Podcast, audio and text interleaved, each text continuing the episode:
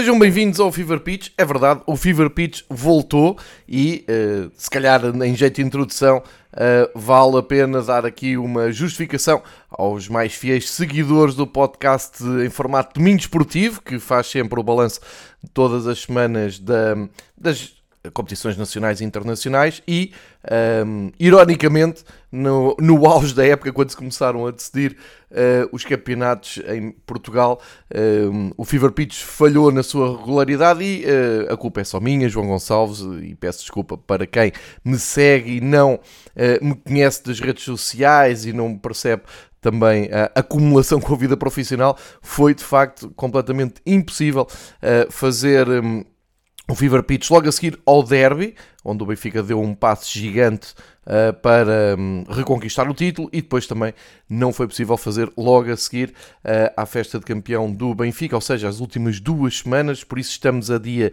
5 de junho, falhámos ali um, as, últimas, um, as últimas semanas de, de maio, mas foi, acreditem, mesmo de todo impossível, se não teria todo o gosto em ter uh, partilhado com vocês as opiniões na altura certa sobre o que era o fecho da, um, do campeonato e das competições. De qualquer maneira, uh, estamos, como eu disse, na primeira semana de junho e ainda vamos a tempo de fazer aqui alguns balanços e também dar o ponto da situação de questões que não estão fechadas uh, no âmbito do campeonato português. A primeira e segunda liga não tem o quadro de competição fechado no próximo ano, porque ainda decorre um, decorrem os playoffs. Fechou-se ontem a, Taça de Portugal, ontem 4 de junho, e há uma semana tinha ficado decidido então o Campeonato Nacional, portanto uh, vale a pena começar por aí e depois uh, damos aquela volta tradicional pelo top 5 de campeonatos uh, europeus Espreitamos também os de periferia, nomeadamente aqueles que estão mais perto uh, de Portugal, no ranking da, da UEFA, com um grande destaque, pois claro, para a Bélgica, onde uh, tivemos talvez o melhor final de campeonato de toda a Europa. Deixo isso depois ao critério de quem ouve e de quem pode decidir. Mas vale a pena então começar por Portugal e se calhar pela atualidade.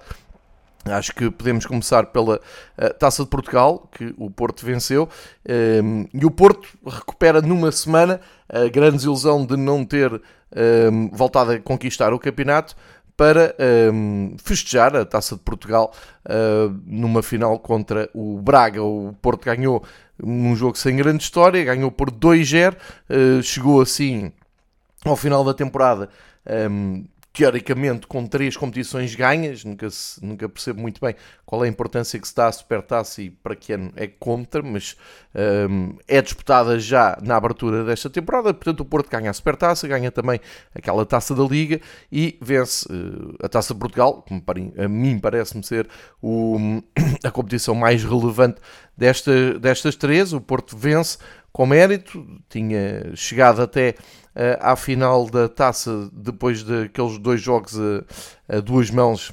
Lá está, tal, uh, tal questão que já, já vou lá pa, passar por lá para um, fazermos aqui um contraste uh, da visão dos adeptos do Braga e do Porto, em, dia de festa no Jamor, mas o Porto ganha por 2-0, sem grande história, tinha eliminado, como se recordam, Famalicão nas meias finais, com mais dificuldades do que era uh, expectável, uh, e o Braga tinha também tido um passeio na, nas meias finais a jogar com o Nacional, que entretanto conseguiu salvar-se da descida à terceira divisão. A Taça de Portugal é sempre aquela competição mais um, democrática e uh, culmina quase sempre com a grande festa do Jamor, que também quase sempre é posta em causa uh, pel pelos adeptos. Há aqui um facto, é que o Benfica das últimas vezes que conseguiu uh, a presença na final não pôde jogar no Jamor, é verdade também tivemos a pandemia pelo meio terá ajudado, mas já houve finais agora realizadas em Coimbra, por exemplo,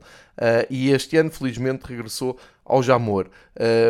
O Porto, enquanto uh, grande vencedor, teve alguns adeptos a criticar a logística e, as condições atuais do Estádio do Jamor. Eu vou ser muito sincero, já não vou ao Estádio do Jamor ver futebol uh, que me lembre desde um Bessado Benfica à chuva, numa, numa jornada à noite, e realmente não gostei nada daquilo que vi, os acessos continuam uh, horríveis. Quando digo acesso, é mesmo o acesso uh, às bancadas uh, a nível pedonal que não tem realmente grandes condições, as cadeiras são, não, são, não são limpas, enfim, não há uma manutenção do estádio, isso é verdade, mas parece-me que deveria haver um esforço, porque toda aquela envolvência à volta do estádio, para quem está habituado a ir um, aos jogos decisivos do Jamor, proporciona uma festa absolutamente única, quase diria rara no futebol português, em que Claro que não, não há utopia dos adeptos dos dois, dos dois clubes, dos dois finalistas misturarem, mas há espaço para os adeptos de, de cada clube se juntarem, montarem a sua festa, fazer o seu piquenique um, e estarem em alegre convívio até às 5 e um quarto do, uma, uma hora que não é certa, mas às 5 e um quarto que o jogo uh, começa. E vi, um, li uh, um artigo, agora não me lembro de quem, mas li no, no no 0-0 um artigo de, de, alguém ligado ao Braga hum, muito indignado com a final no, no Jamor, que não faz uh, sentido absolutamente nenhum. O Porto já sabe que hum, nunca foi muito a favor da, da final em Oeiras, como, como é conhecido, e como a RTP até curiosamente colocou ontem nos seus diretos, e um, andamos quase sempre nisto. Mas depois falando, uh, lembro-me com, que o Pedro Varela é um defensor de, do, do Jamor, porque já conseguiu uh, viver uma final no Jamor com uh, o pacote todo, não é? Vir de Gaia, no caso dele, e depois estar ali a comer, a beber e a conviver com amigos antes de um jogo, que depois fica marcado por aquele cenário natural do Jamor que uh, é bonito. Portanto, eu acho que há aqui argumentos para os dois lados. há aqui algo que me parece absolutamente indispensável e que não, não merece discussão é, é, se é para continuar a fazer a final no Jamor, o estádio tem que ser dignificado. O dignificado é tem que se fazer a, man, a, a manutenção, tem que dar uma imagem melhor, tem que tem que ser limpo, tem que ser higienizado, tem que ter acessos pedonais dignos para as pessoas uh, não andarem a fazer escalada, tem que ter umas entradas uh, para o público decentes e não um funil a meio do estádio que quase sempre dá, dá confusão. Enfim, toda essa logística parece-me que nem merece discussão. A Federação devia chegar a um acordo com o IPDJ, porque é sempre o jogo do empurra, e se a Federação faz tanta gala em mostrar todos os jogos decisivos, desde os femininos aos eh, masculinos, profissionais e não profissionais, no estádio do Jamor, então acho que também deveria fazer por isso e não apenas uma operação de maquiagem eh, na véspera, na semana antes, do, dos jogos. Parece-me que isto nem merece discussão, acho que é do, do mais elementar uh, juízo. Uh, e portanto, por um lado, eu, eu defendo muito uh, a continuidade da, da, final no Jamor, percebo realmente quem se revolta contra os acessos, o estacionamento, tudo uh, que está errado, quer dizer, estamos em 2023 e portanto esse é um trabalho que a Federação devia abraçar. Outra coisa mais grave para mim, ainda que, que a final do Jamor, é não termos um, acesso um, às contas da Federação Portuguesa de Futebol, no sentido de, nos dizer, adeptos, um, quanto tempo é que a final ficará no Jamor, ou se isto muda consoante os finalistas, especialmente um finalista, uh, por razões de segurança, logística, seja lá o que for. Isso acho que deveria ser bem explicado. Uh, por exemplo, quando se fizer o sorteio da primeira eliminatória da Taça de Portugal 2023-2024, acho que os responsáveis da Federação poderiam e deviam explicar aos adeptos uh, onde é que aquilo vai acabar, uh, para onde é que está marcada a final, qual a data, e o, o, local e qual o estádio, para irmos todos, sabermos todos ao que vamos. O, no caso do, do, do vencedor, o, o, Porto ganha o jogo decisivo, uh, beneficiou de um, de um, momento de forma bem mais interessante que o, o Braga. O Braga voltou a fraquecer contra uh, os chamados círculos dos três grandes.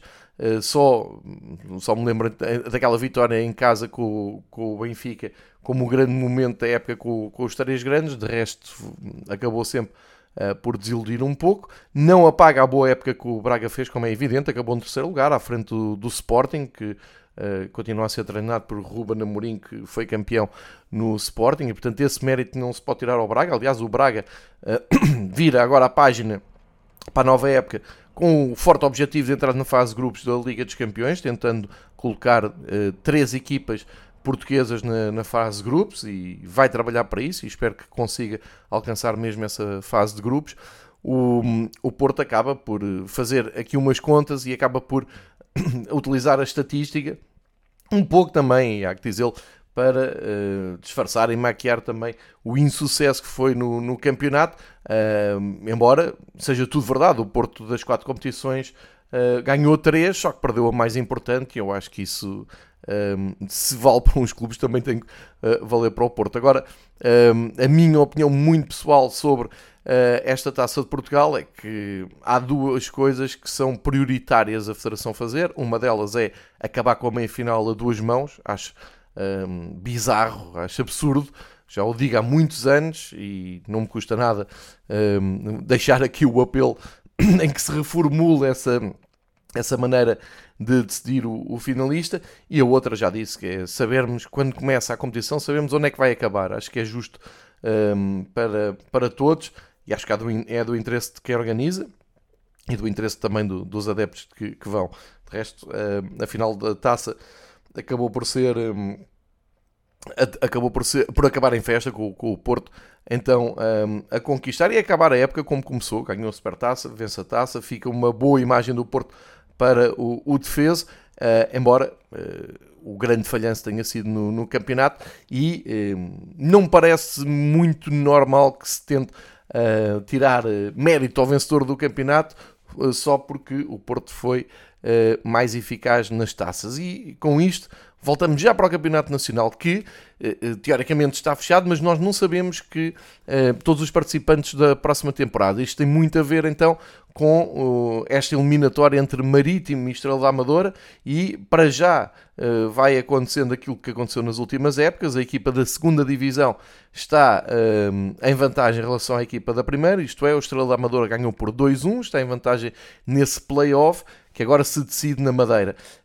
É um, o, o, Marítimo vai jogar em casa e aqui uh, não é um fator uh, de sumendes, é que joga em casa e tem jogado a época toda e tem que fazer esta uh, justiça ao público do Marítimo. O estádio quase sempre está cheio, a taxa de ocupação é sempre muito acima da média e os números vão sempre a bater ali mais perto dos 10 mil do que menos.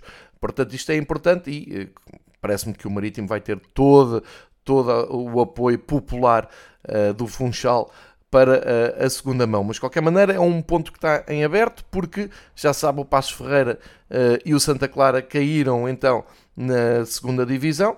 O Santa Clara era um, um uh, perdedor, era uma, uma equipa, um clube que iria deixar anunciadamente a primeira divisão.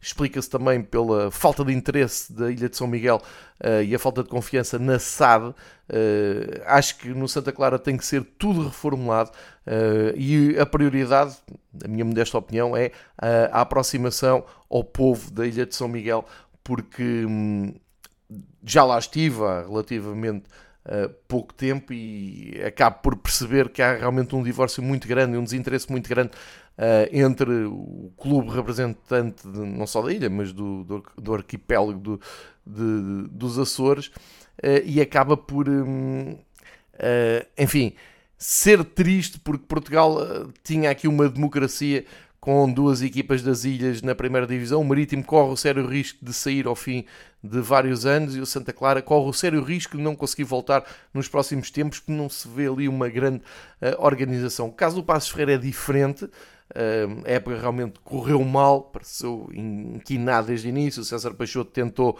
por duas vezes evitar uh, a caída. Ficaram a 3 pontos do playoff, mas caíram mesmo e agora vão com um novo rumo, ao que tudo indica. O César Peixoto não irá continuar. Passos Ferreira irá reinventar-se na segunda divisão. Será sempre uma equipa fortíssima, candidata à subida. Depois, olhando de baixo para cima, como classificações final, finais. Uh, temos aquilo que eu, que eu digo há muito tempo. O Portimonense é a primeira equipa uh, que uh, aparece fora então da luta pela descida, nem playoff nem descida, e é a primeira dos últimos que ficam na primeira divisão.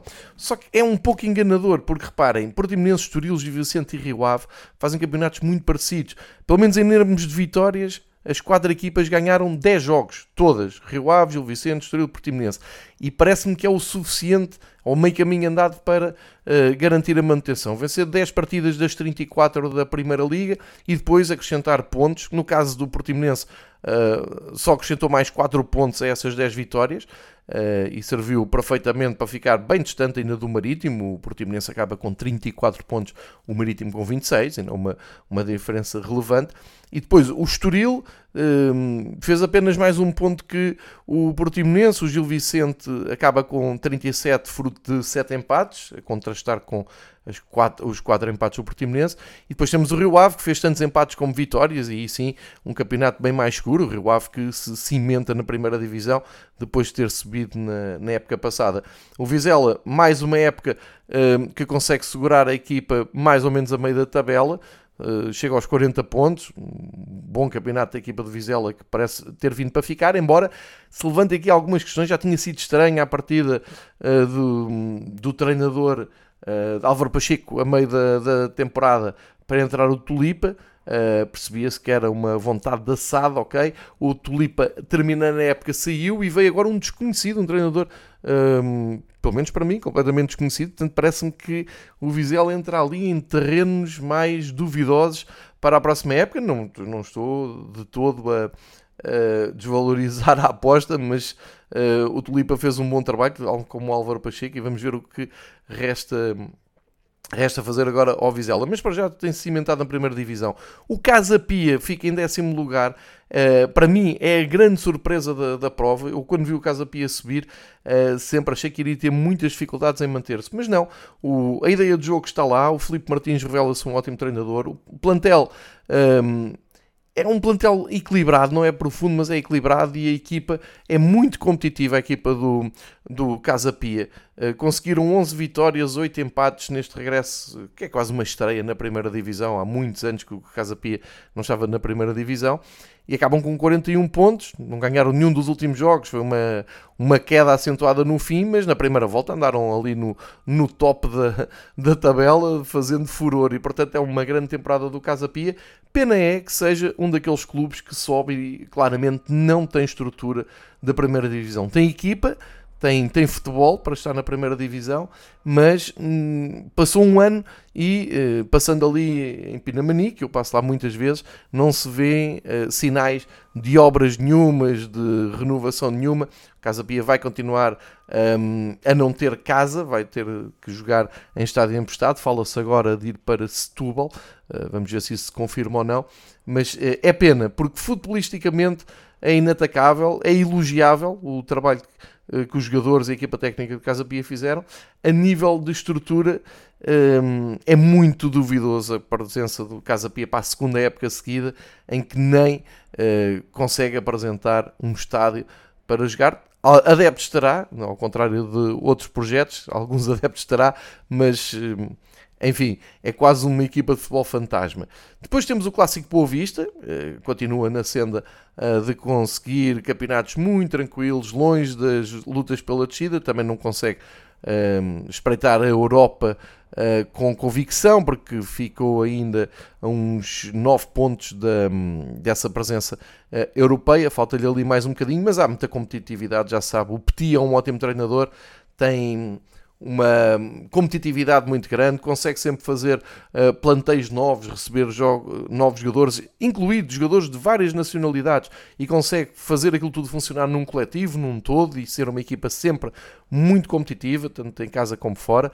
Conseguiram 12 vitórias e uh, 8 empates, uh, que parece que para 34 jogos não perder 20 é muito bom eh, e, portanto, o Boa Vista tenta caminhar novamente para aquele patamar em que o colocava na luta de ser ou não o quarto grande de Portugal. Bons velhos tempos em que essa luta era com o Belenenses, com o Futebol Belenenses, que estava de volta aos campeonatos nacionais.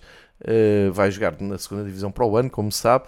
Mas no Boa Vista também há ali uma nuvem com a saída agora do presidente. Uh, há ali investimento estrangeiro.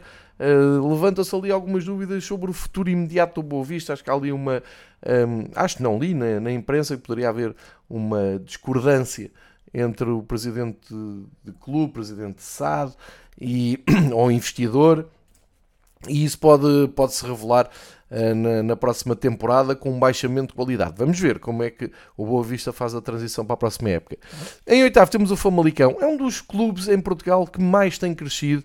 É um clube que se tem afirmado na primeira divisão e parece-me um clube muitíssimo bem gerido, muito equilibrado. Uh, inclusive ganhou o Campeonato Júniores este ano, o que é um sinal de bom trabalho na formação. Também não descurar uh, a componente do futebol feminino. No Famalicão também tem apostado, olhando até para, para o presente e para, para o futuro, dinamizando até o, o Famalicão.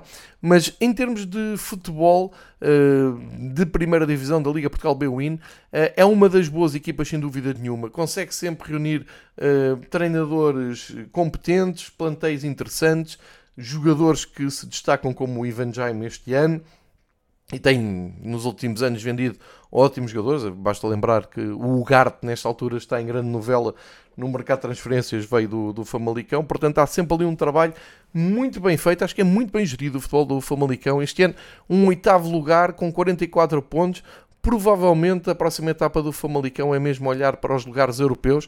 Eh, este ano ficou 9 pontos de, de conseguir lutar e com uma um, fraca uh, reta final de campeonato, com uh, três empates, uh, dois empates e duas derrotas, mas parece-me que o Famalicão é claramente uma das equipas com um, uma base mais forte para desenvolver o seu futebol nos próximos tempos. Espero que olhem para o estádio do Famalicão e consigam lhe dar um, uma modernização mais de acordo com a qualidade do seu futebol. Eu sei que isto não é fácil fazer tudo ao mesmo tempo, mas acho que uh, o clube merece uh, um estádio com melhores condições. Tem só duas bancadas, há que explorar os topos. Não sei se será ali naquele lugar ou noutro lugar qualquer, ou não sei se estará nos planos dos dirigentes do Famalicão, mas futbolisticamente falando, é dos projetos mais concisos de, que, que há em Portugal.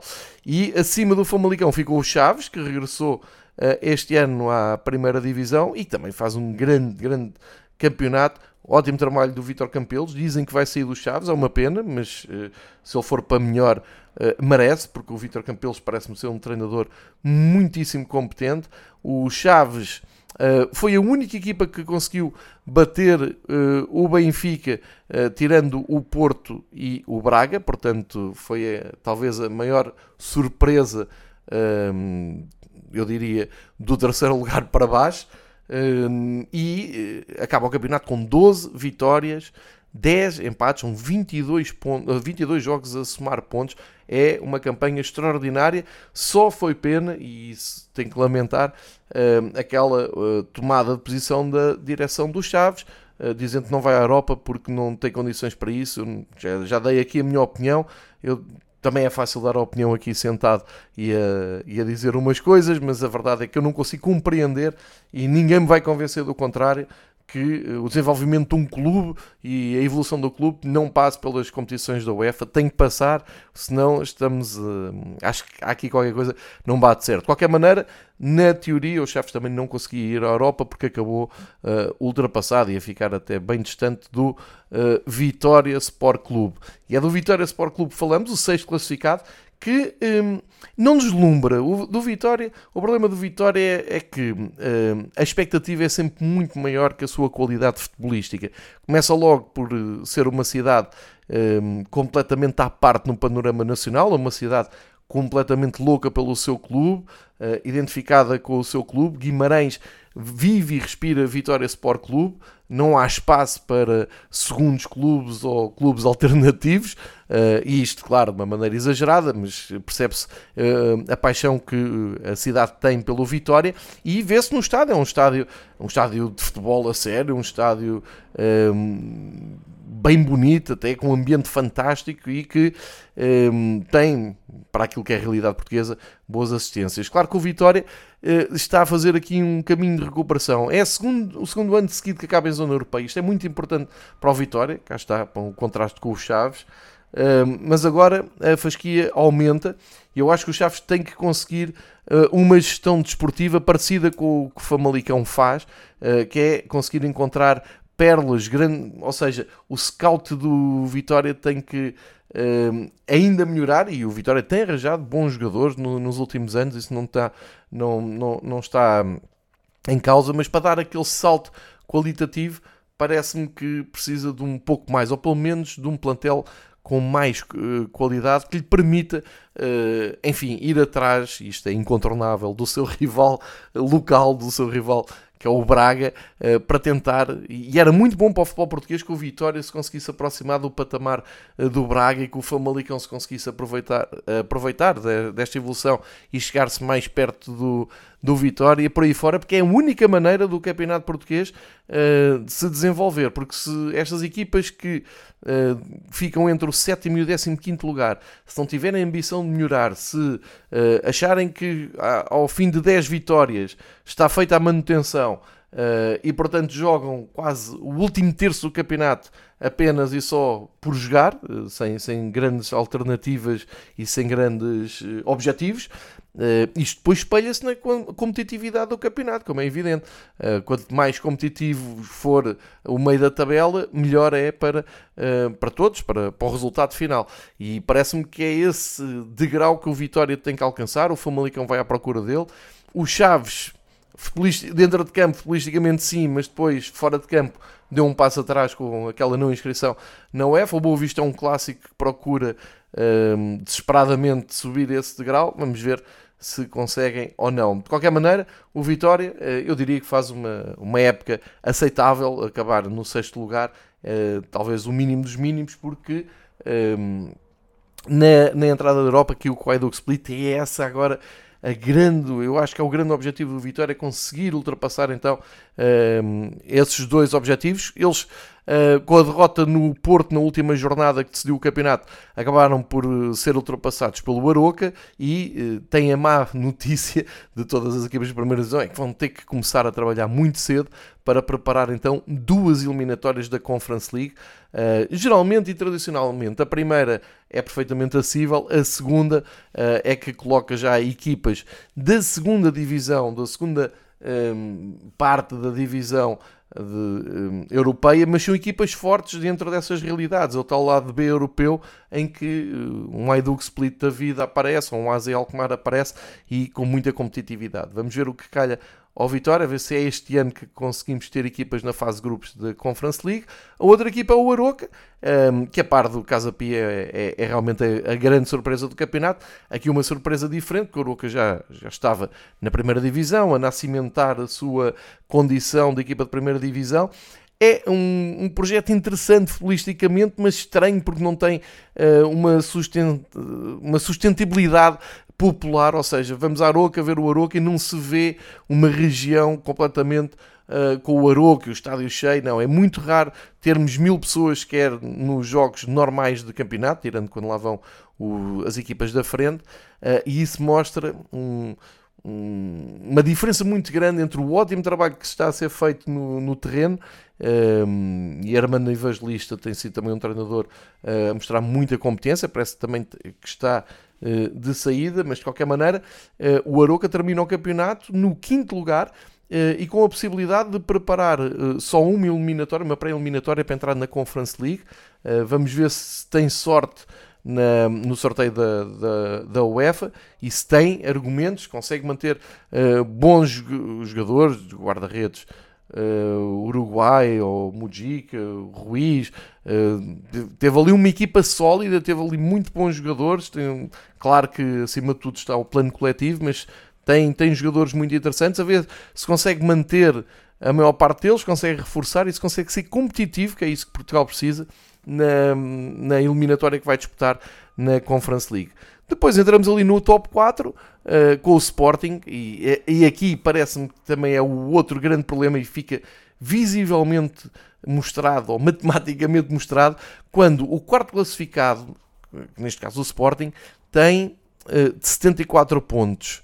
O Aroca, que é o quinto classificado e que vai representar Portugal nas competições europeias, tem 54 pontos. Portanto, estamos a falar aqui de uma diferença de 20 pontos do quarto para o, quinto. E se calhar é mesmo esta a diferença, e se calhar é isto mesmo que um, se reflete depois no famoso ranking da, da UEFA. Ou seja, os quatro da frente são muito competitivos a nível europeu, amelhalham muitos pontos, mas sempre Portugal cresce um bocadinho na Europa e alarga o número de participantes, uh, perde-se na divisão dos pontos porque o quinto e o sexto classificado não conseguem ser relevantes na Europa. E está aqui a razão, o porquê do quarto para o quinto classificado são 20 pontos de diferença. Duvido, e não fiz esse trabalho, vou tirar assim para o ar, duvido que nas ligas principais de futebol haja uma diferença tão grande do quarto para o quinto classificado e é este nível que tem que ser esbatido e não é tirar competitividade aos quatro grandes, não é os quatro grandes um, serem menos competitivos. Não, é precisamente o contrário. É do quinto lugar para baixo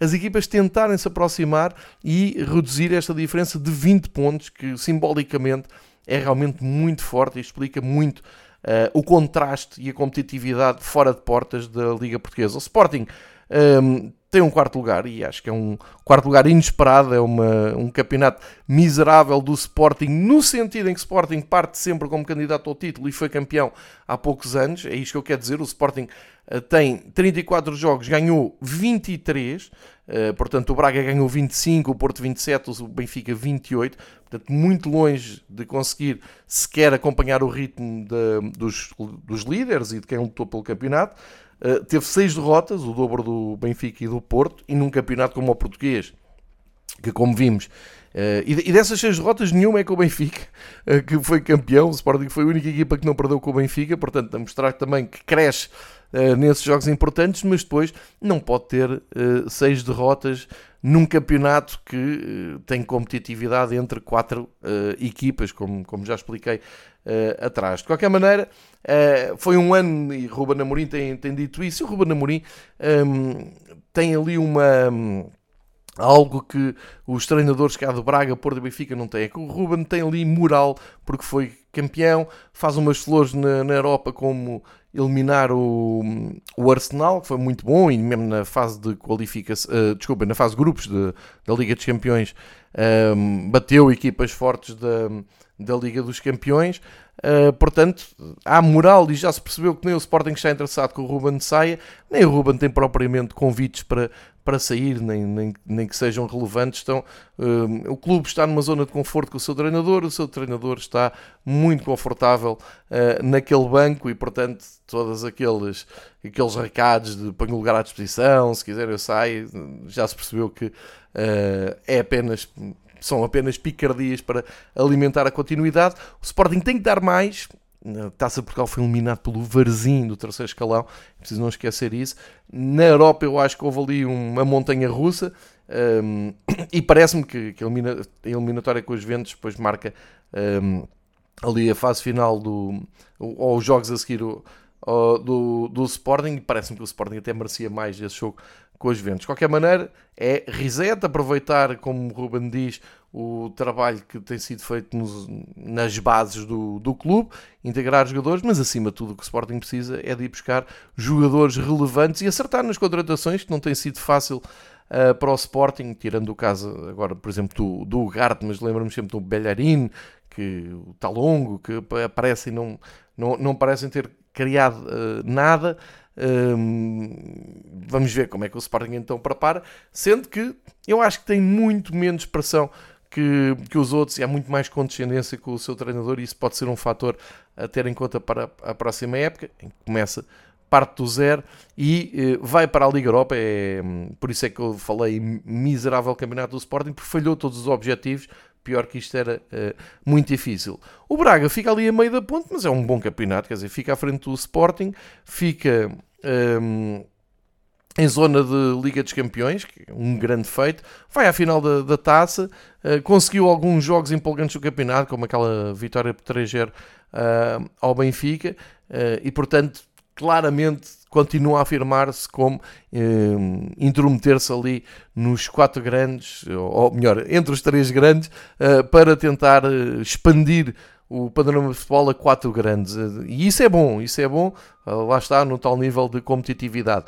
Ah, agora falta ao Braga hum, mais qualquer coisa no, sentido de um, dar um salto mais eh, regular, principalmente no campeonato, uh, onde, por exemplo, fica por explicar uh, aquelas duas exibições ao Valado para a Taça da Liga e para o campeonato com derrotas pesadas por 5-0. De qualquer maneira, é uma boa época do Braga e acho que vamos continuar a contar com o Braga na, na próxima época a intrometer-se entre os três grandes e isso é muito bom. Voltamos a falar então do Porto, já na introdução a falar da Taça Portugal já abordei a época do Porto, mas eh, agora também para contextualizar a nível da Liga Portugal Bwin, o Porto uma reta final de campeonato muito boa, o Porto termina, eh, contas feitas, com 85 pontos, eh, que quer dizer que são 20, 27 vitórias, 4 empates, 3 derrotas, as derrotas são as mesmas que o Benfica, que foi o campeão, mas teve mais um empate. E isto mostra-se noutro nível de competitividade. Quem luta pelo título sabe que uh, acaba por ser mais feliz aquele que tropeça menos vezes, principalmente fora daquele mini campeonato com os quatro da, da frente. Uh, e nesse aspecto, o Benfica durante muito tempo foi realmente muito mais competitivo, talvez até enervando um pouco quem vinha atrás, como é o caso do Porto, que acabou por ter ali o deslize, principalmente aquele em casa com o Gil Vicente, eh, que estava completamente fora do plano. E depois um Porto que tentou, tentou e conseguiu uh, ir à luta uh, quando viu no jogo da luz uma oportunidade para reduzir pontos e colocar pressão no Benfica. E aí o Porto nunca falha. Quando tem como na mira uh, o maior rival, geralmente a giganta se consegue reduzir ao mínimo as falhas e consegue ser mais forte que o seu, que o seu rival. E a partir daí até motiva-se e ganha ali uma componente extra de moralização e vai, um, vai crescendo até ao ponto de ficar mesmo muito perto então do título Benfica. Ou seja, o Porto acaba por fazer uma boa época porque consegue uh, os tais três Uh, as três taças que uh, já falei, portanto abre a época com a Supertaça, ganha a meio a Taça da Liga e acaba a época na, eh, na Taça Portugal. É eliminado da Liga dos Campeões por um Inter de Milão que está na final.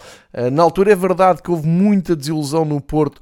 Uh, adeptos e responsáveis esportistas ficaram até um pouco melindrados por terem caído com o Inter Milão, mas na verdade percebe-se que o Inter Milão uh, é uma equipa bem melhor e bem mais competitiva e com muito mais qualidade que aquilo que se projetou na altura da eliminatória com o Porto e que depois a verificar a seguir, na eliminatória a seguir, também um, com o Benfica. Mas acho que o problema do Porto teve mais a ver com a primeira metade da temporada, principalmente com o Benfica uh, a descolar logo na Liga dos Campeões, na, naquelas uh, pré-eliminatórias, e depois entrar muito forte na Liga dos Campeões e muito forte no campeonato. Acho que o Porto aí uh, ficou um pouco surpreendido, um pouco abalado com esse arranque forte de Roger Schmidt.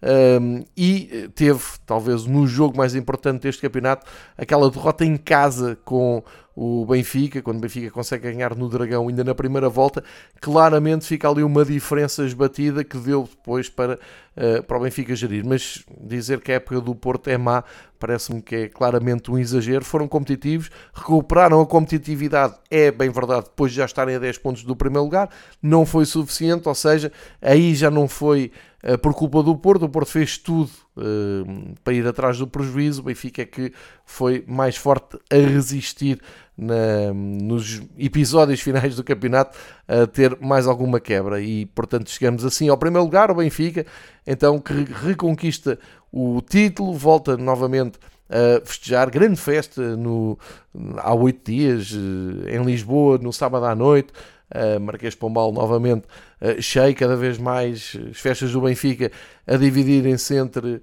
os adeptos de estádio, os adeptos de, das redondezas do Estádio os adeptos que mais frequenta o Estádio da Luz e depois o Marquês Pombal, o resto do país e o resto do mundo, uh, com muitos adeptos que não conseguem, por uma ou outra razão, uh, ir à luz e espalham-se e juntam-se um pouco por todo lado para fazer a festa, com a equipa do Benfica já tradicionalmente a descer até ao Marquês e uh, conviver com esses adeptos. É uma vitória muito merecida e é muito engraçado comparar a época do Benfica e do Porto, porque no Porto vê-se perfeitamente que há um trabalho de continuidade, ou seja, eu diria que a vitória nas taças, onde o Porto um, vive ali de um, de um jogo de mata-mata, como dizia o Scolari, uh, o Porto agiganta-se, uh, seja contra que adversário for, uh, o Benfica, embora eu, eu, vá voltar a dizer isto, porque não, não e, e, se calhar é deselegante, mas tenho que dizer isto: o Benfica foi colocado fora da taça de Portugal. Aquele jogo do Braga, Benfica, uh, essa eliminatória da taça de Portugal, pareceu-me completamente inquinada, porque o Benfica entra bem, entra uh, de acordo com aquilo que tem vindo a jogar este ano, ou teve a jogar este ano, uh, e não faz o 2-0 num, num penalti, podia até falhar o penalti, mas poderia ter chegado ao 2-0 num penalti que é completamente negado uh, à equipa do Benfica, a partir daí o Braga foi à procura do empate e lutou pelos penaltis e foi mais feliz nos penaltis, já se sabe, mas é o único jogo da temporada que não Uh, não me convenceu. E disse-o na altura aqui, estou só a relembrar agora uh, em jeito de balanço, porque de resto acho que os jogos que o Benfica tinha para ganhar, ganhou-os bem, o Benfica conseguiu uh, criar uma rotina de dinâmica de vitória que é essencial à maratona do campeonato, que é ganhar mesmo quando não joga bem, ganhar mesmo quando está muito apertado para conseguir pontuar. Isso aconteceu algumas vezes, nomeadamente aquele jogo com o Vizela na luz, e aí sim sente-se na, na altura, sente-se nos dias a seguir, que se calhar o Benfica este ano estava a ter uma alma que tinha perdido nos, nos últimos anos. E isso é trabalho da equipa técnica de Roger Schmidt, uma, uma opção que Rui Costa tomou há um ano e que se revelou uh, acertada. Roger Schmidt não é perfeito, também teve uh, as suas teimosias, também teve as suas hesitações, também errou, mas na verdade o grande mérito do Roger Schmidt é ter chegado cá, ter percebido o que era o Campeonato Nacional, ter percebido o que é que era preciso fazer para ganhar no Campeonato Nacional, mesmo um, que nem sempre tenha jogado bem, mas também ter percebido a filosofia dos adeptos, do clube, a história do Benfica e perceber que uh, se está a ganhar por 3 eh, e se puder fazer o quarto, vai atrás do quarto e não uh, resguardar-se à procura do próximo jogo. E durante muitas jornadas, muitos jogos, o Benfica foi essa equipa.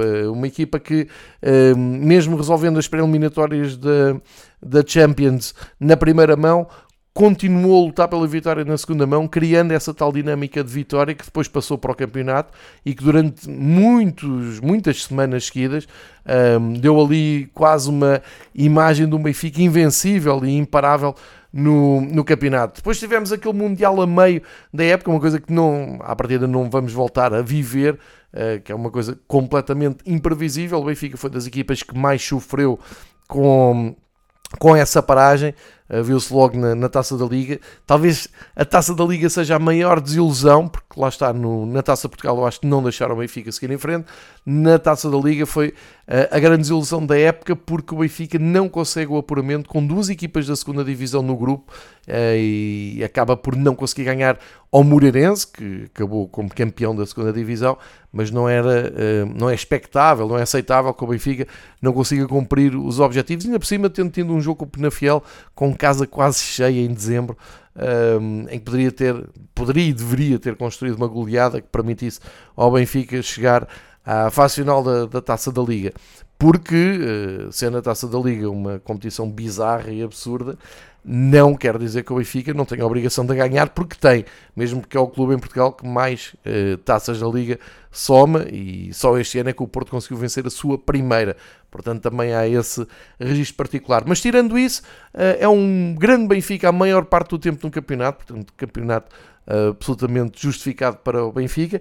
Teve com um grande mérito construir então aquela vantagem de 10 pontos, ou seja, não vacilou na altura em que o Porto escorregou e conseguiu ir buscar forças uh, numa altura em que se colocava tudo um, ehm, em causa e que a pressão aumentou muitíssimo depois da vitória do Porto na luz e o Benfica uh, controlou a sua queda, a sua descida uh, mais profunda na época com a derrota em Chaves, controlou os estragos, e eu acho que até de uma maneira simbólica, ao empatar em Milão, com a eliminatória já perdida, mas conseguiu não perder em Milão, que na altura seria a quarta derrota seguida do, do Benfica, poderia ter deixado outra moça, e os adeptos e os jogadores saem de Milão com outra moral, e a partir daí fazem uma retoma que foi absolutamente essencial para o, campeonato. Ou seja, méritos de Roger Schmidt, criar uma dinâmica de vitória, procurar jogar bem, procurar construir goleadas, marcar muito, sofrer pouco, ter um futebol atrativo, impor respeito em casa na luz, fazer da luz uma fortaleza. O que é que falta uh, a este Benfica para conseguir ainda dar mais descanso aos seus adeptos? Crescer na hora dos jogos grandes, com o Porto, com o Braga, com o Sporting. É verdade que o jogo com o Braga na luz é decisivo para a conquista no título, O Benfica só ganha por um zero, falha muito e, e, e poderia ter ali escorregado e deixado as coisas ainda mais dramáticas para as últimas uh, jornadas. Valeu na altura Neres e Rafa a inventarem um gol fantástico. Não ganhou nenhum jogo ao Sporting. O Sporting agigantou-se nos derbys e o Benfica não conseguiu uh, vencer nenhum jogo, sendo que a primeira parte ao Valado é inaceitável. Uh, o Benfica consegue um empate porque acerta depois as pontas para a segunda para a segunda parte. E faz aquilo na segunda parte que os adeptos Benfica mereciam que tivesse feito logo de início, mas o futebol é assim, isto não é uma ciência exata e, e por isso o Benfica não conseguiu vencer nenhum dos jogos ao Sporting e eh, falta também em casa com o Porto eh, conseguir bater o pé, conseguir ser melhor que o Porto, coisa que não tem conseguido ser, uh, não é só na última temporada, obviamente, já é uma coisa que leva décadas, uh, mas uh, o Benfica tem que trabalhar isso, o Benfica tem que assumir isso, eu disse precisamente isto na semana do Clássico, e acho que o Benfica tem esse problema, e tem agora uma hipótese, que é já a supertaça que abre a nova temporada, pensar durante o verão a melhor maneira para chegar competitivo e para crescer eh, para o Porto, que de uma forma natural o Porto encara os jogos do Benfica como sendo os jogos mais importantes da temporada e aquele jogo em que nunca poderá perder. Uh, portanto, eu acho que foi essencial ao Benfica ter ganho no Porto, uh, talvez um Sérgio Conceição ainda meio desconfiado de um Roger Schmidt, acabou por, por perder esse jogo e acho que acaba por ter muita influência no, no, campeonato, se bem que depois aquela derrota em casa do Porto com o Gil Vicente terá sido decisiva, uh, fazendo bem as contas, uh, mas o Benfica ainda tem isso para melhorar. Agora, por outro lado, absolutamente espetacular foi a presença do Benfica na Europa, um, um Benfica que voltou a fazer sonhar os adeptos na Europa e que voltou a estar ao nível do grande Benfica que, se calhar, as gerações mais velhas ainda hoje recordam com saudade, porque são inesquecíveis as noites dos jogos com o PSG, com a Juventus, aquela goleada em Haifa que é absolutamente épica, a eliminatória com o Bruges, a luta com, com o Inter, enfim, uma nação que voltou a sonhar alto com o Benfica europeu e um treinador que mostrou estar à altura então das exigências do Benfica e que percebeu a importância das noites europeias do Benfica. Isso é a parte mais positiva desta época do Benfica a melhorar, foi aquilo que eu disse, clássicos e derbys. O Benfica tem que conseguir perceber que os seus rivais automotivam-se nesses jogos, fazem são jogos completamente à parte para os rivais do Benfica. O Benfica não pode fazer desses jogos apenas mais um e são só três pontos. Não, o Benfica tem que entrar um bocado também nesse campo de ok, este é o jogo que temos que ganhar mais que os outros e ir para cima. De qualquer maneira, como se vê, se o Benfica for competente no campeonato com as outras 17 equipas, um, ou, melhor, as outras 17 equipas não, tirando Porto Braga e Sporting, do quinto lugar para baixo, o Benfica for competente, e aí só me lembro do empate em Guimarães e da derrota em Chaves, o resto foi uh, sempre uh, a vencer, e é muito importante que o Benfica perceba um, a importância, e eu acho que percebeu, acho que o grande mérito de Roger Schmidt foi esse, foi perceber, ok, nós temos é que ganhar estes jogos, todos de grau de dificuldade mais ou menos parecido, uh, mas que em teoria nós, no fim das contas, temos melhor equipe e podemos ir para cima. Uh, portanto, este foi o espírito que o Roger Schmidt trouxe e parece muito importante não vacilar nesses jogos. Feitas as contas, o Benfica tem um empate uh, em Guimarães, foi a primeira vez que perdeu pontos em Guimarães, mas reagiu muito bem e seguiu uma boa caminhada. E depois tem os dois empates com o Sporting, que me parecem mais normais em contextos de derby. E das três derrotas, um, é uma com o Braga, que é uma exceção total no caminho que o Benfica vinha a fazer até ali. Depois a derrota em casa com o Porto, tal que tem que rever o que é que se passa aqui psicologicamente até, e a derrota inesperada com os Chaves. Ou seja, diria que por temporada uma derrota com os Chaves, um empate com o Vitória, é sempre o aceitável numa longa maratona, desde que os outros jogos acabem com 28 vitórias, foi o que o Benfica fez. Uh, se pensarmos um bocado, é realmente um número incrível, 87 pontos, é uma grande caminhada do Benfica, justíssimo o título do, do Benfica neste regresso. Agora vem a parte mais difícil que é manter, manter-se no topo, porque isto infelizmente as contas voltam ao zero. Uh, e portanto vai começar uma nova caminhada. Vamos ver como é que se comportam as equipas no mercado de inverno. Em Portugal a expectativa mais para ver quem são os clubes que são mais uh, vendedores e conseguem vender melhor e depois compensar uh, nas suas apostas para substituição de, um, de jogadores importantes. Uh, lembrar que na lista de melhores marcadores, Taremi acaba por ganhar com 22 golos, são 7 de penalti, mas acaba como melhor marcador do campeonato.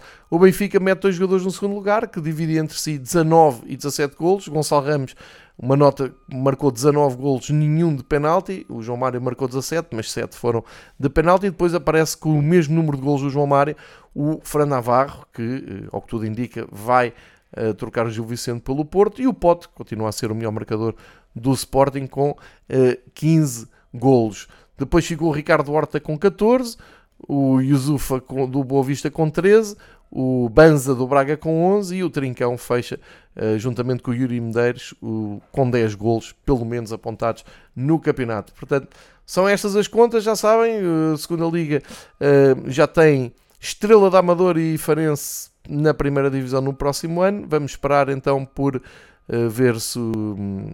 Eu, eu, disse, é Moreirense e Farense.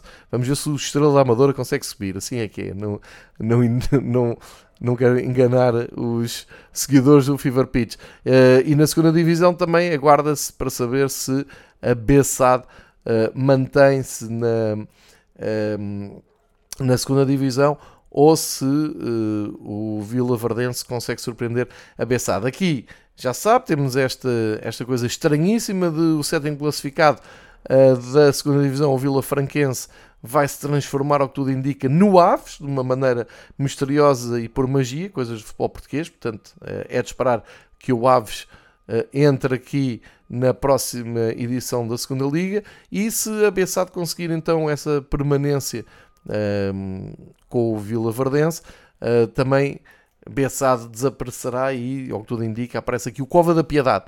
Coisas de magia do futebol português que vamos continuar uh, a acompanhar com interesse no próximo ano. Vamos então entrar na zona de top 5 de futebol uh, europeu. Uh, para, e, mais uma vez, começamos pela atualidade.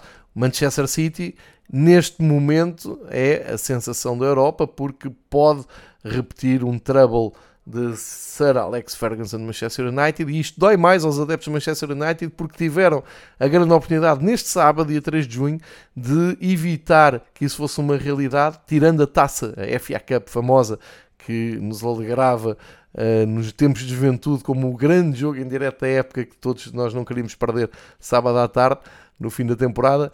Uh, voltou a acontecer em Wembley. Manchester City levou a melhor o, sobre o Manchester United. 2-1, dois gols do Gundogan, mais uma exibição tática para emoldurar do Pep Guardiola, continua a fazer história, continua a reinventar o seu futebol e o futebol eh, em geral, arrisco-me a dizer, e o Manchester City como vencedor da taça faz a dobradinha, a Inglaterra diz de double, e vai à procura do de treble. Se conseguir ganhar no próximo sábado a mais eh, ambicionada competição desde que Pep Guardiola chegou a Manchester, que é a Liga dos Campeões, contra esse Inter de Milão, que terá com certeza uma palavra a dizer. Também fechando as contas da Premier League, uh, lembrando claro, o Manchester City foi campeão, uh, embora durante grande parte da temporada tínhamos estado aqui nos domingos esportivos a elogiar o Arsenal e a grande caminhada do Arsenal, claramente fraquejou no fim. As contas finais dizem que o Arsenal teve mais um empate e mais uma derrota que o Manchester City. E isso foi absolutamente decisivo para o Manchester City acabar um, como campeão. Uh, e percebeu-se que o Manchester City ia mesmo ser tricampeão um, ainda bem longe de, do fim, o Arsenal não teve arcabouço para aguentar. De qualquer maneira, uh, tirando, passando a desilusão, eu acho que os adeptos do Arsenal tiveram tempo para um, para recuperar dessa desilusão e começar a alimentar então a esperança da próxima época. Eu acho que o que o Arteta fez, a escalar uma montanha, falta-lhe agora ter ar para subir até ao cume da montanha e ser feliz e ter uma equipa competitiva até ao fim. Acho que o trabalho mais difícil no Arsenal está feito, que é ter uma base de trabalho muito interessante, um plantel um, bom, uma, uma, uma equipa equilibrada, competitiva. Falta ali uns acertos e no caso do Arsenal uh, com o ótimo trabalho que o Arteta está a fazer. Se ele acertar em duas ou três contratações, podemos ter o Arsenal novamente neste patamar. O Arsenal ficou bem à frente do Manchester United no campeonato, são 84 pontos do Arsenal para 75 do Manchester United e mostra-se a diferença. E portanto, o grande desafio do Arsenal neste momento é dar continuidade a esta época, não atirar a toalha ao chão, não, que a desilusão não tome conta do, do Clube de Londres e que comece a nova temporada de olhos postos no primeiro lugar, porque pode ser possível, embora uh, realmente Manchester City seja quase uma, uh, um alvo impossível de bater, mas enfim, vimos durante esta, esta temporada que não é impossível. O Manchester United com o Tenag pós-Cristiano Ronaldo, grande polémica desta temporada, quando o Tenag abdicou do Cristiano Ronaldo, a verdade é que a equipa melhorou, conseguiu impor as suas ideias, conseguiu uh, incorporar os seus reforços uh, e o Manchester United faz um, um, um campeonato muito interessante, um, consegue 23 vitórias, apenas menos 3 que o Arsenal e menos 5 que o Manchester City, que a diferença já é maior, mas faz um campeonato muito interessante, acaba com 4 vitórias consecutivas e, claro, o mais importante, consegue carimbar a presença na fase de grupos da Liga dos Campeões e isto é muito importante para o futuro imediato do Manchester United. É verdade que foi à final com o City e perdeu, acaba uh, numa enorme desilusão, mas vão ter tempo para se recomporem, atacar o mercado, perceber, por exemplo, a questão. Um, crítica do De Gea, se vão olhar para o guarda-redes do Porto ou não, um, como uma alternativa. Eu acho que o Tenag já percebeu onde e como poderá melhorar a equipa e colocar outra vez o Manchester United então na rota da luta pelo título. E isso é dizer muito porque o Manchester United nos últimos anos tem andado bem longe dessa, dessa luta. Ficou ali num escalão intermediário no top 4 e acho que é uma, uma boa época de Manchester United. Houve esta desilusão na final da taça houve a desilusão da Liga Europa em que acabaram surpreendidos pelo Sevilha que é o vencedor do costume, uh, mas também me parece que o Tenac tem aqui bases para olhar com otimismo para a próxima temporada. E depois, claro, eh, a grande história deste ano do campeonato inglês, ou uma das grandes histórias, mas uma história mais ou menos uh, previsível, mas que não se estava a ver na prática como é que podia dar. O Newcastle acaba em Liga dos Campeões, regressa à Liga dos Campeões, quarto lugar, 71 pontos. Um, ehm, Eddie Howe a fazer um ótimo trabalho, já sabia com a injeção de dinheiro das Arábias que o clube ia melhorar, mas estamos a falar do Newcastle, que nos últimos anos olhou mais para baixo do que propriamente para cima e de repente entra na Liga dos Campeões. É de supor que o Newcastle tenha agora um mercado ainda mais forte e eh, temos que começar a levar em linha de conta que o Newcastle é uma equipa realmente para desafiar os quatro da frente e vamos ver o que é que faz na Europa. É um regresso de um clássico. O Newcastle é um grande clube de Inglaterra, tem um estádio magnífico, tem uma base de apoio uh, muito boa, sensacional a atmosfera no St. James Park e, portanto, uh, é o renascimento de um dos grandes clubes ingleses.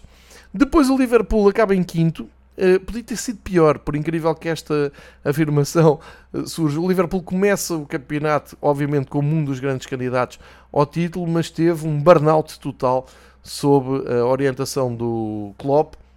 Eu acho, sinceramente, tem muito a ver com a final perdida do ano passado da Liga dos Campeões, um, em que o Liverpool sente que um ciclo vitorioso que passou pela a conquista do campeonato, passou com a conquista da Champions League, com o Klopp, o Liverpool foi colocado naquele patamar em que se não ganha o campeonato, então ganha a Liga dos Campeões, o que não é propriamente mau. E aquela final com o Real Madrid terá sido traumática no aspecto uh, mental e até no aspecto de recuperação das forças, começar tudo zero e rapidamente se viu que este ano havia equipas como o Arsenal, o próprio Manchester United, o Newcastle, equipas muito competitivas e o Liverpool teve muita, muita dificuldade um, em ser regular no campeonato. São 19 vitórias apenas, 10 empates e 9 derrotas. 9 derrotas em 38 jornadas é impensável para o Liverpool e algumas delas eh, que não fizeram sentido absolutamente nenhum. Portanto, é um campeonato eh, para esquecer do, do Liverpool, ou para lembrar, é miserável a, eh,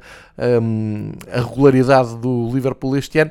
67 pontos, salvou-se então o apuramento para a Liga Europa. Não sei o que é que o Klopp pensará uh, dessa competição. Não sei se lhe vai atrapalhar no calendário ou não, não sei se vai abdicar da melhor equipa ou não. Vamos ver como é que será gerido a Liga Europa, mas parece-me uma ótima oportunidade para o Liverpool somar mais um troféu uh, internacional, sem dúvida nenhuma, no, no, próximo ano e poderá ser aí um sinal de retoma, sendo que a prioridade total do Liverpool é reinventar o seu plantel, estão partida figuras uh, carismáticas como o Milner, como o Firmino, jogadores absolutamente lendários no Liverpool uh, moderno.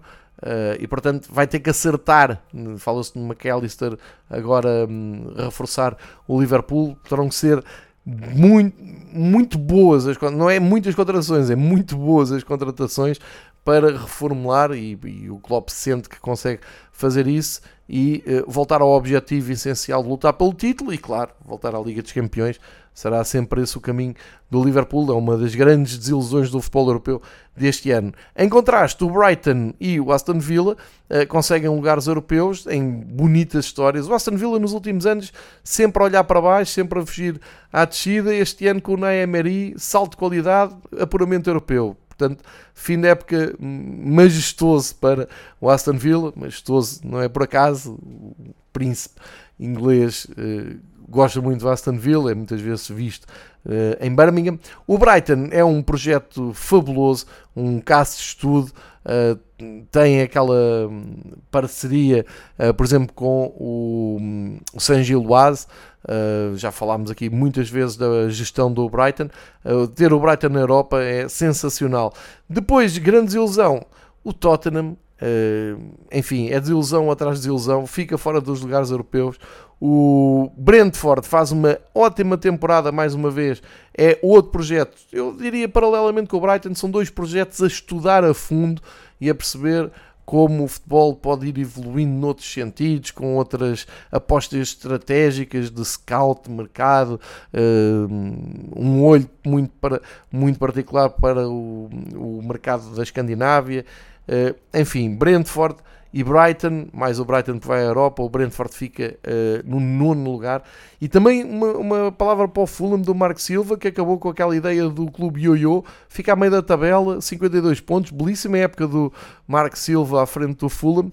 O mesmo se pode dizer do Crystal Palace e um, eh, a grande desilusão, maior ainda que o Liverpool, é o Chelsea. Ninguém percebe o que é que o Chelsea está a fazer.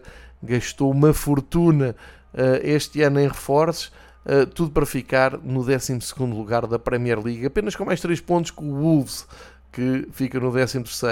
O West Ham fica em 14, mas vai jogar uma final uh, que pode ser absolutamente histórico para o clube. Vai jogar então a final da Conference League uh, meio desta semana contra a Fiorentina. O Bournemouth, o Nottingham e o Everton acabaram a suspirar fundo porque conseguiram manter-se então na primeira divisão e o Everton andou ali muito tempo a ameaçar cair. Descem o Leicester, o Leeds e o Southampton já estava descido há muito tempo um, com um amargo boca para o Leicester porque eh, ninguém se esquece daquela temporada em que acabou como campeão e do Leeds que tinha regressado este ano uh, à primeira divisão. Um, contas fechadas no campeonato inglês, já sabe que no próximo ano vamos ter o Luton na, na presença dos grandes. Não se preocupem porque o estádio é pequeno, mas de certeza que terá uh, os arranjos a tempo e horas para receber e não ter que ir para fora do seu, da sua localidade receber os jogos da Premier League. E já tínhamos Burnley e Sheffield United de regresso então à primeira divisão. Portanto, Premier League fecha com um vencedor eh, do costume, mas houve ali momentos de grande emoção com o Arsenal a colocar-se ali na, a colocar em causa o domínio do Manchester City. Na lista dos melhores marcadores é ver os 36 golos do Alan, incrível, 7 penalti, um, com o Eric Kane a seguir, a 6 golos, 30 golos marcados do Eric Kane, é a melhor notícia do Tottenham. Vamos ver se o Eric Kane fica no Tottenham para o próximo ano. Uh, e depois o Ivan Tony do Bradford que marcou 20, o melhor marcador do Liverpool, para surpresa de ninguém, foi o Salah com 19. Vamos ver o que nos espera então a próxima época. Vamos virar de país, vamos para a Série A. Ontem à noite ainda se festejava em Nápoles. Ontem foi o dia em que uh, a equipa do Nápoles recebeu oficialmente o troféu e as medalhas de campeão. Grande festa após o jogo, um jogo uh, que o Nápoles uh, conseguiu vencer com um, a receber uma equipa que já tinha descido, a Sampdoria, que este ano vai em sentido contrário aos seus rivais de Génova, já tínhamos dito aqui. Portanto, o Nápoles a confirmar um, a vitória em dia de festa, uh, mas as grandes mexidas do último dia então ficaram um, para uh, a emoção até ao fim. A Roma conseguiu ganhar mesmo, mesmo perto do fim e uh, confirmando então o sexto lugar, vai à Liga Europa, tal como a Atalanta, que também ganhou na última jornada. No topo, uh, Nápoles como campeão vai à Liga dos Campeões, obviamente. A Lazio consegue uma grande é vice-campeão, é um dos melhores campeonatos dos últimos anos da Lazio, fica com dois pontos à frente do Inter. Inter que ainda tem essa final da Liga dos Campeões para jogar. E uh, o Milan, que se despediu também emocionantemente de Ibrahimovic, uh, consegue então uh, o apuramento para a Liga dos Campeões. É o mínimo dos mínimos, os adeptos já pedem mais, querem o Milan lutar pela, pelo, pelo campeonato e querem também fazer boa figura na Europa, obviamente, tal como o Inter conseguiu este ano, está na final. E fora da zona europeia temos o, a Fiorentina, que poderá uh, entrar ainda nas contas da Europa se bater o West Ham a meio da semana na final da Liga Conferência um, ehm, e depois nas contas da descida. Uh, já se sabe, Verona, Cremonese, Sampdoria, tudo para a segunda divisão. Spezia e Lecce vão fazer uma espécie de play-off para ver quem desce Aliás, desculpem, é, enganei-me, já ontem tinha ir neste erro. Uh, reformulo Cremonese e Sampdoria na segunda, o Verona vai jogar com o Despésia para ver uh, quem fica na primeira divisão, que acabaram os dois com os 31 pontos, assim aqui é para não haver dúvidas. Melhores marcadores, Osinem, 26 gols, apenas dois de penalti, e a seguir o Lautaro Martínez, grande época, 21 gols, apenas um de penalti. O Beto uh, é o único português. É o único português, não, claro que é o Rafael Leão com 15 gols pelo Milan e depois o Beto, segundo português, com 10 gols pelo Udinese, também fazer uma boa época e a pedir, até quem sabe, um, outros voos. Uh, entretanto, a taça de Itália foi jogada, um, a final foi entre a Fiorentina e o Inter, portanto, que o futebol italiano um, a poder gabar-se de uma final de Taça de Itália entre duas equipas que estão em finais europeias, ainda por decidir. O Inter foi mais forte, ganhou por 2-1, acrescentou um, a conquista da taça à Supertaça, portanto está a ser uma época positiva para o Simone Inzaghi. Vamos ver o que faz então nessa difícil final da Liga dos Campeões contra o um, todo-poderoso Manchester City. Viramos então agulhas para a Espanha, fechada também ontem um, a Liga Espanhola, entretanto, anunciaram imediatamente um novo logotipo um, da La Liga para a próxima época, uh, que enfim, uh, é difícil de gostar, está fácil conviver com estas, estes novos designs, estas modernices da, do futebol atual, mas enfim, vale o que vale. Vão lá ver à, à conta, às contas das redes sociais da, da La Liga grandes notícias então para quem? Para Carlos Carvalhal, que conseguiu deixar o Celta no 13º lugar, portanto longe uh, do Valladolid, mas apenas só a 3 pontos, e uh, conseguiu de forma brilhante. Recebeu o campeão Barcelona, ganhou por 2-1 e, por mérito próprio, carimba então um, presença no próximo ano, uh, coisa que o Real, Real Valladolid eh, não vai conseguir. O projeto do Ronaldo Fenómeno desta divisão. O espanhol regressa também à segunda divisão. O Elche já estava na segunda divisão uh, há uns tempos. Salvou-se uh, no último folgo o Almeria, o Valência, que esteve ali, vai, não vai mesmo para cair, o Getafe, o Cádiz e o Celta. Muita emoção nos últimos lugares da tabela da La Liga. Lá em cima, a grande hum, história é do Osasuna, que regressa às provas da UEFA muitos anos depois, consegue o sétimo lugar, vai à Conference League, que também ultrapassou o Atlético de Bilbao, que durante muito tempo andou em zona europeia e acaba fora da, um, da Europa. O maior que o Girona andar a espreitar ali a zona europeia, imagine-se, até como o Rei Vallecano, mas um, acabam ultrapassados então pelo Osasuna. E já sabe o Sevilha, que andou também a prometer luta na permanência, andou muito tempo quase com o fantasma da descida da divisão apontado para uh, delírio dos adeptos do Betis. não só conseguiram evitar a descida, como foram sacar de uma forma absolutamente inesperada uma Liga Europa, ganharam a final da Liga Europa uh, à Roma, portanto, nenhuma novidade na Liga Europa. O Sevilha uh, acaba a época em grande festa, mesmo tendo ficado só em 12 lugar no campeonato, fez um campeonato muito abaixo das expectativas. teve três treinadores, acaba agora a renovar como Mendilibar, para a próxima temporada e bem, depois de terem tido São Paulo e, do, e Lopetegui, a ver se o Sevilha consegue uh, voltar a ser competitivo na La Liga, porque um, ganhando a Liga Europa, uh, vamos ter Sevilha, imagine-se, na Liga dos Campeões, com Barcelona, Real Madrid, Atlético Madrid e Real Sociedade, grande época da Real Sociedade. Um, o Real Madrid e o Atlético Madrid ficam separados apenas por um ponto, podiam ter invertido ali uh, as posições, mas também, enfim, não, não resultava nada, apenas só uh, honra e brilho. Uh, e portanto, na Liga Espanhola, para a próxima temporada, vai ter que ser o desafio do Real Madrid anular o Barcelona. Muitas mexidas do mercado esperam na La Liga, talvez o campeonato que está mais a fervilhar nesta altura, porque o Benzema disse adeus ao Real Madrid, mais alguns históricos do Real Madrid que vão, vão andando, não tão, tão uh, impactantes na equipa, e o Barcelona prepara-se para abrir portas a Messi.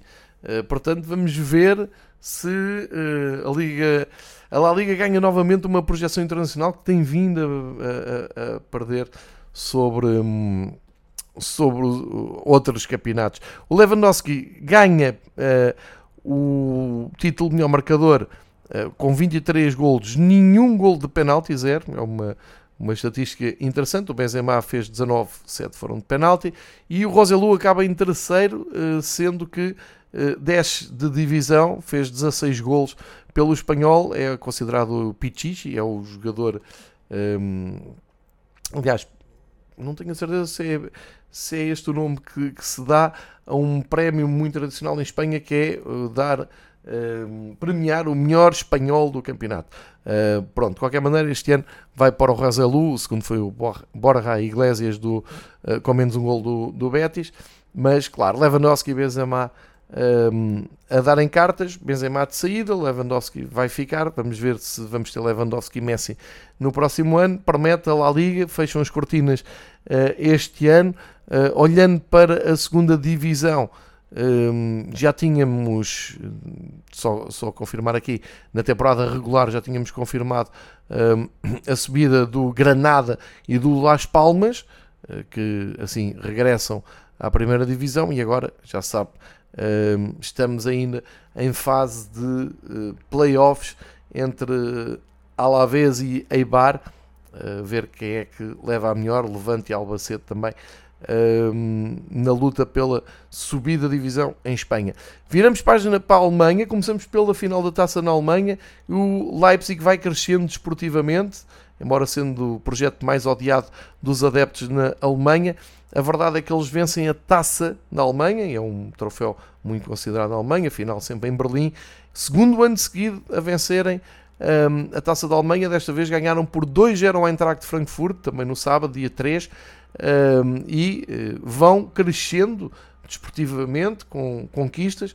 Nkunku e Sobolai conseguiram um, fazer os golos já a 20 minutos do fim derrotando então o Eintracht Frankfurt, que também tem crescido bastante desportivamente nos últimos anos, e um, depois de terem uh, agitado muito os últimos dias da Bundesliga com aquela vitória em Munique, acaba muito bem a época o, RB uh, uh, o RB Leipzig, eu agora baralhei porque estava a pensar se disse Red Bull Leipzig, não devia ter dito, é RB Leipzig, toda a gente sabe que é Red Bull que está por trás, porque Red Bull é o nome do Salzburgo, entretanto foi campeão na Áustria, só este pormenor.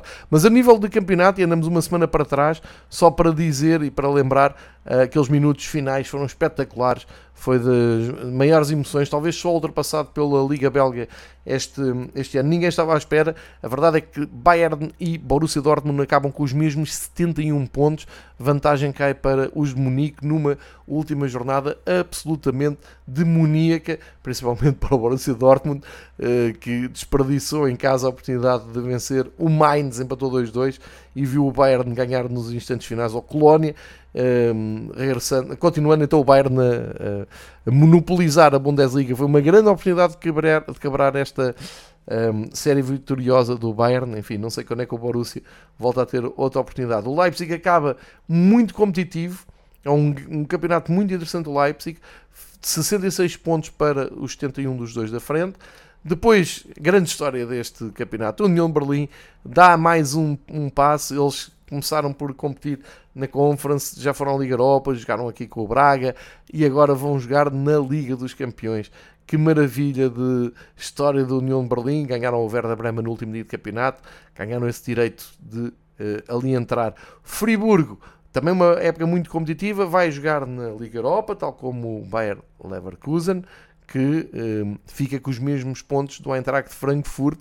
Portanto, aqui um drama na entrada da zona europeia na Alemanha.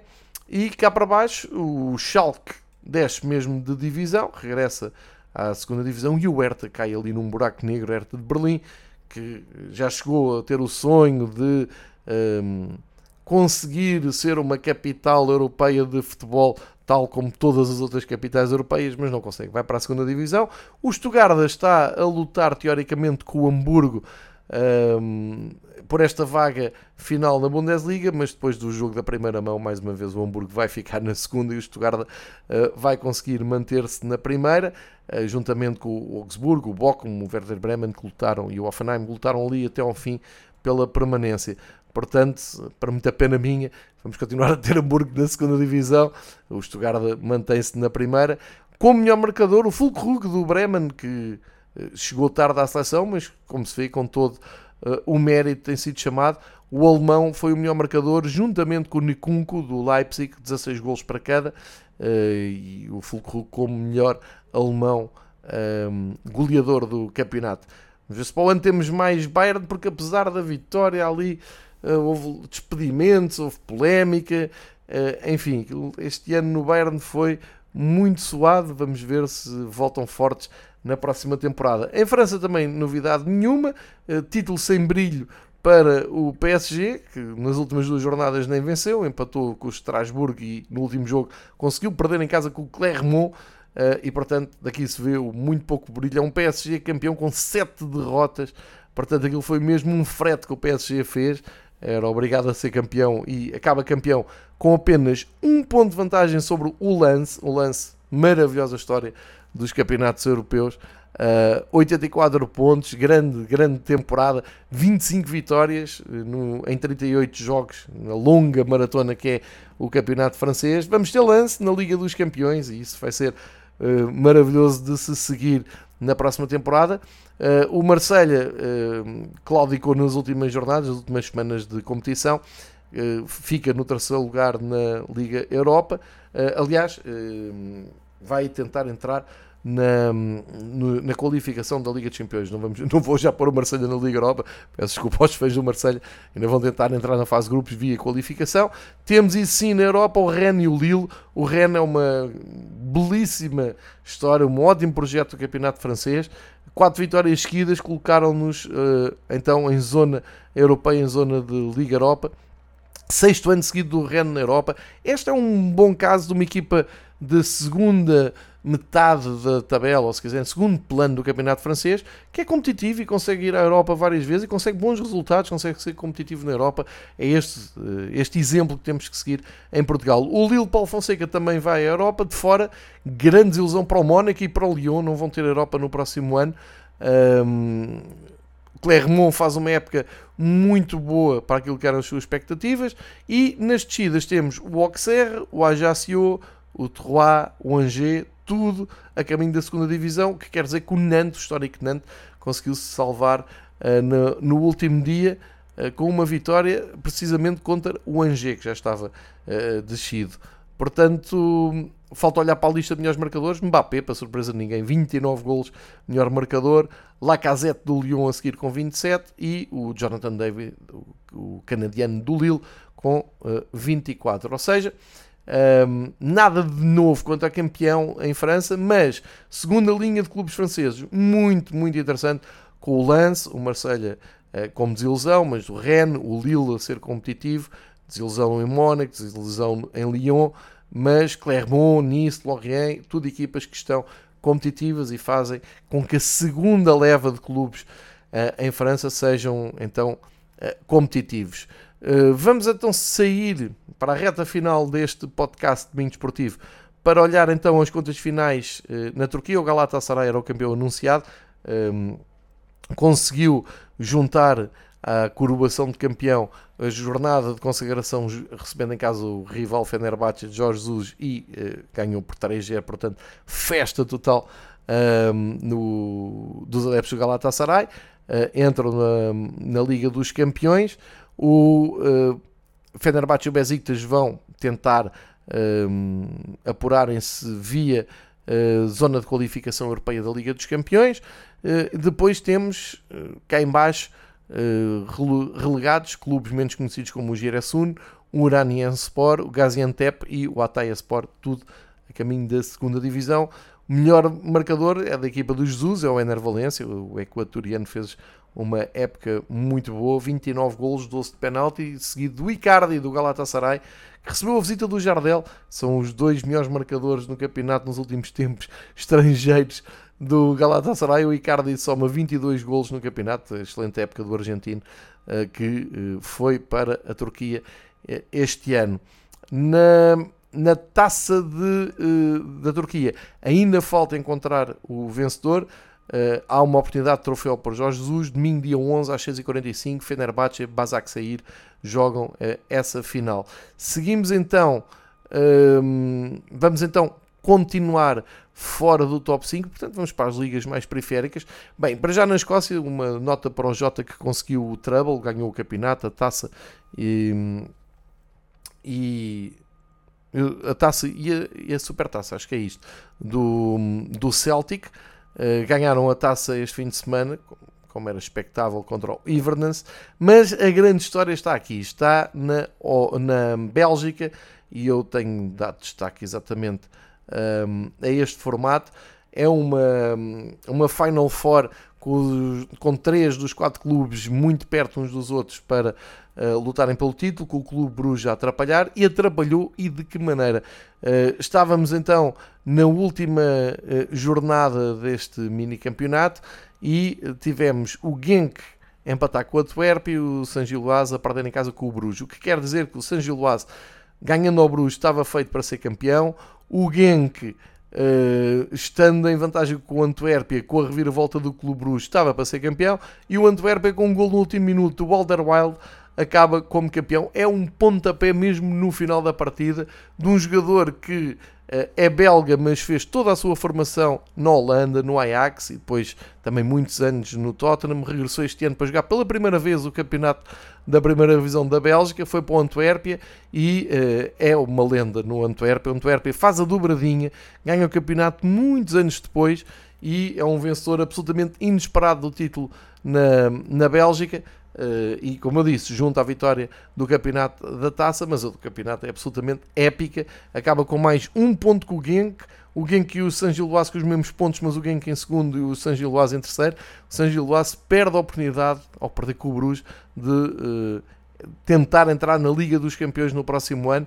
Vai ser uh, uma zona com o Antwerp e o Genk que vão explorar. O San Giloase cai para a Liga Europa ainda vai ter que ir à fase de qualificação e o Clube Bruges, que tinha dominado o futebol belga nos últimos anos, vai para a Conference. O melhor marcador, o Van Aken, do, nesta fase final, só se contabilizam estes uh, jogos, o Van Aken marcou 4 gols, é grande figura do Clube Bruges, uh, mas veja-se esta loucura, esta ponta final. Campeonato belga, atenção, uh, eu acho que no, o campeonato belga tem condições ainda para subir mais e tem ali uma segunda metade, eh, ou seja, se o Bruges o grande dominador, é, é, é desafiado pelo Antwerp, pelo San Giloase e pelo Genk, e depois ainda ficam para trás o Ghent, o Standard Liège, tudo equipas que andaram ali muito tempo, eh, já para não falar do histórico Anderlecht, que tarda em encontrar-se eh, e acabou no 11 lugar. Portanto, a Bélgica tem aqui muito por onde andar. Vamos ver o seu comportamento. Foi bom este ano, Vamos ver se continua a ser bom nas competições europeias e acho que Portugal uh, também deveria olhar para este campeonato com outros olhos. Na Eredivisie já estava tudo, os holandeses despacharam isto tudo uh, mais cedo, agora estão num, nos playoffs muito particulares de permanência e de também um, apuramento europeu, a ver quem é que preenche as últimas vagas europeias, mas foi a época do Feyenoord, ganhou o campeonato, uh, deixou em segundo lugar o PSV, em terceiro o Ajax e em quarto o AZ. É um campeonato que tem, temos que estar muito atentos. Um, portanto, Feyenoord, PSV, Ajax e AZ, todos nas competições europeias e uh, falta saber se Twente, Sparta, o Trek ou Erenvin vão um, vão representar então o Holanda nas, nas provas europeias. O, um, nesta altura posso-vos dizer que Twente e Sparta vão jogar a final desse playoff pela Europa League um, nos próximos dias 8 e 11. Um, tudo dito aqui em relação uh, à Holanda. Uh, penso que está, está feito o trajeto maior de, de futebol europeu. Houve muitos campeões, muitos vencedores de taça, uma história incrível do CSKA de Sófia, na Bulgária, que poderia ter, à, à semelhança do Dortmund, poderia ter acabado ali com uma hegemonia do, uh, Ludogorets, mas falharam um penalti que lhes dava a vitória e o, e o título, falharam um penalti aos 95 minutos, o Ludogorets a seguir uh, não perdoou e foi campeão. Uh, portanto, há muita história para explorar. Como digo sempre, quem gosta de futebol internacional, sigam o Gustavo Hoffman na, no Twitter, ouçam também o podcast Futebol no Mundo, que é sensacional.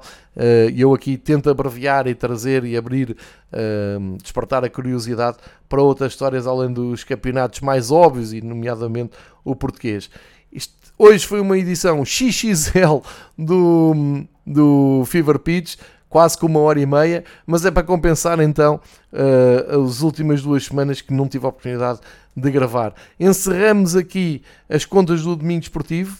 Uh, talvez justifique um episódio final para falarmos então da final da Liga dos Campeões e também da Conference League. Vamos ver se voltamos ou não. E estamos a dever aos nossos seguidores um episódio dos rivais que era para ter acontecido na noite da final da Liga Europa, mas como acabou quase de madrugada, uh, tivemos que adiar um, a todos os que seguiram, essencialmente durante toda a temporada, todas as incidências do futebol europeu aqui nesta versão do Domingo Desportivo. O meu muito obrigado a quem ouviu, partilhou, a quem uh, pessoalmente me falou do projeto do Fever Pitch, a quem segue nas redes sociais.